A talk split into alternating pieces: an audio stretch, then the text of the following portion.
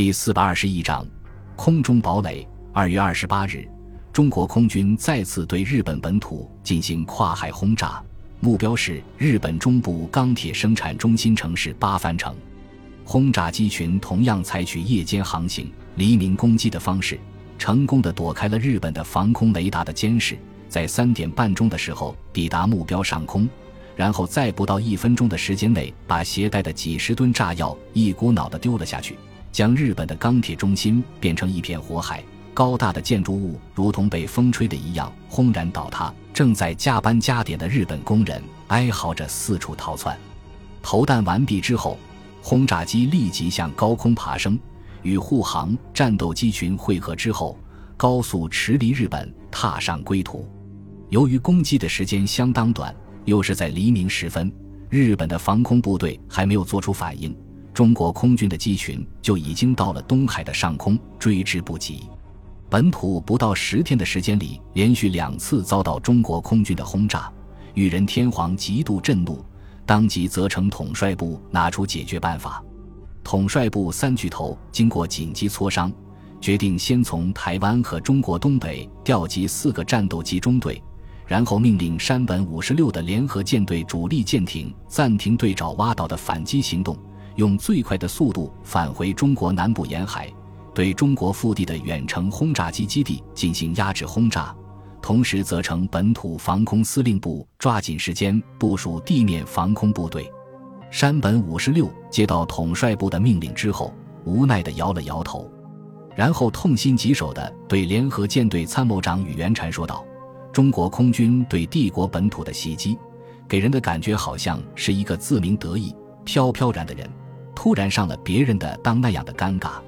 虽说损失不大，但帝国毕竟蒙受了耻辱。更遗憾的是，总共只击落了一架轰炸机，实在有失国体。真不知道防空司令部的那帮家伙是干什么吃的，居然让中国空军如入无人之境。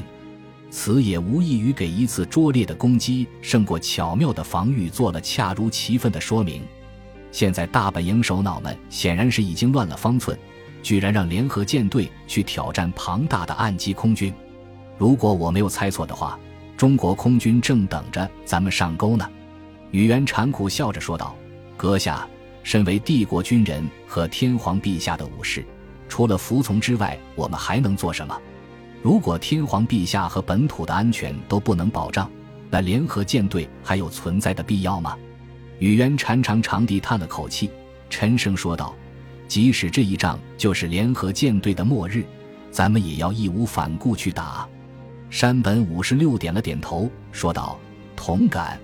接着轻声吩咐道：“命令各主力舰艇向棉兰老岛集结，准备向中国大陆前进，去迎接我们的命运吧。”三月二日，美国政府增援的五十架重型轰炸机飞抵重庆机场，其中三十架是 B 十七重型轰炸机，另外二十架则是美国刚刚研制出来的新型远程重型轰炸机，被称为“空中堡垒”的 B 二十九。负责接机的空军副司令官刘志航看到这种新型轰炸机之后，随即被其优良的性能所折服。马上，统帅部建议安排军工部门对其进行深入研究。孙百里感到非常好奇，于是亲自带着蔡思强和两名技术专家驱车前往位于重庆市郊的军用机场。统帅部的几位长官也在好奇心的驱使下赶了过去。车队一进入戒备森严的机场，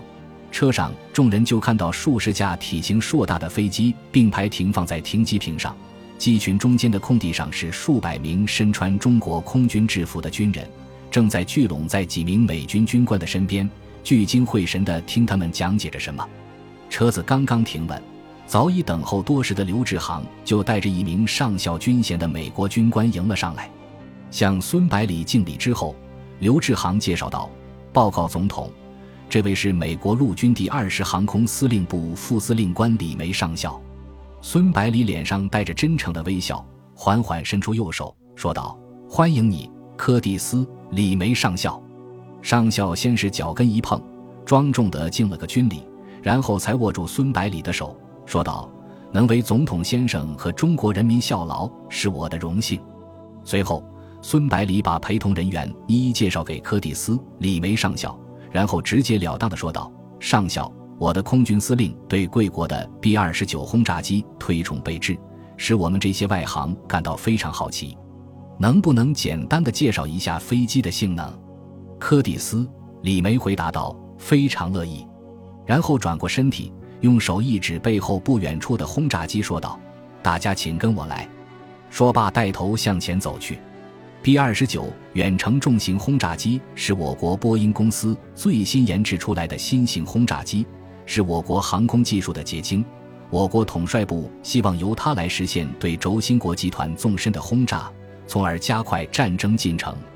上校显然对飞机的性能了如指掌，介绍起来如数家珍。B 二十九轰炸机机身长三十点二米，翼展四十三点一米，高八点五米，翼面面积一百六十一点三米。空重三十三点八吨，满载重量五十四吨，最高起飞重量可以达到六十吨。飞机的动力系统包括四台莱特 R 三三五零二十三超级增压新型发动机，每个两千二百匹马力。B 二十九虽然体型巨大，但是却具有优异的高速性能，最高时速可以达到五百七十四公里，巡航时速为三百五十公里，作战续航距离为五千二百三十公里。运输续航距离为九千公里，实用升限一万零二百米，可以以每分钟二百七十米的速度爬升。除了可以携带重达九吨的炸弹，机身还安装了十二挺十二点七毫米口径的 M 二机关枪和一门二十毫米口径 M 二机关炮，具有很强的自卫能力。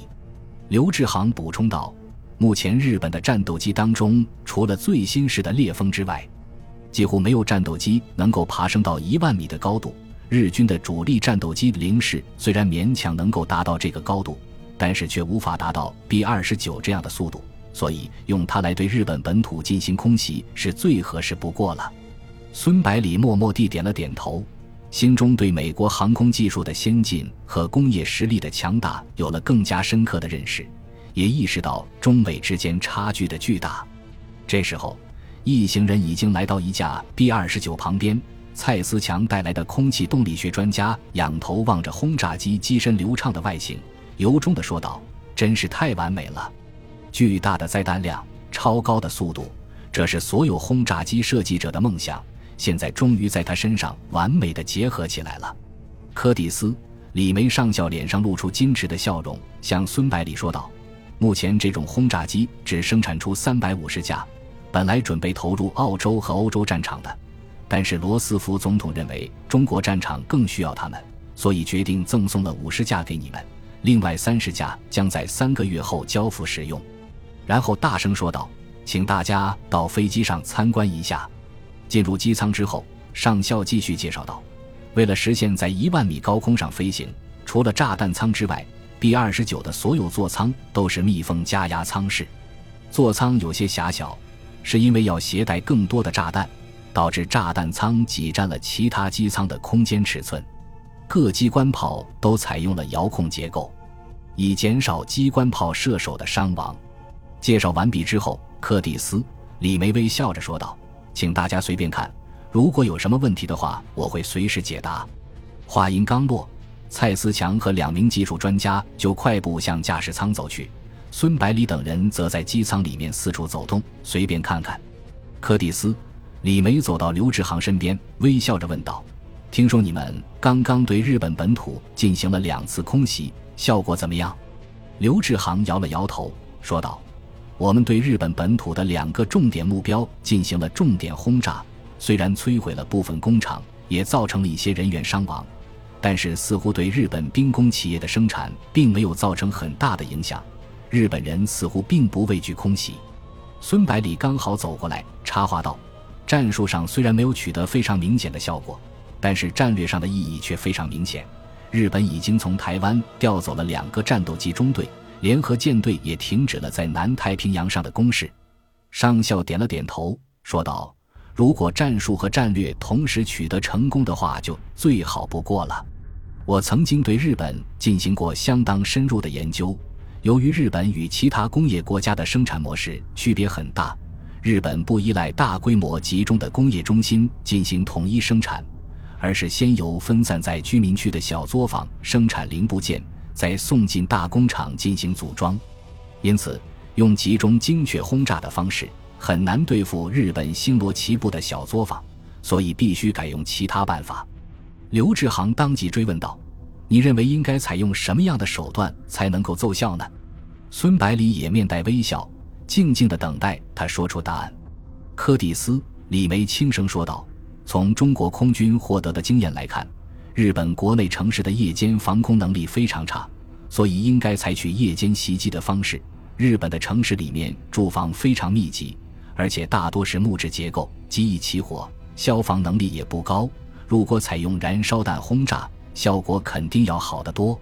刘志航点了点头，说道。确实是这样，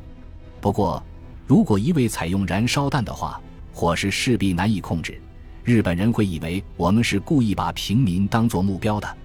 柯蒂斯·李梅看孙百里没有出声，马上正色说道：“将军，我们正在谈论的是一场你死我活的战争，与仁慈是没有任何关系的。我认为对待这些日本狗杂种，完全没有必要讲什么道义。”最后，他轻笑着说道。如果这件事由其他国家来做，可能会有人出来指责；但是由你们中国人来做的话，却是合情合理的，因为日本人在过去的几年时间里也是这样对中国进行轰炸的。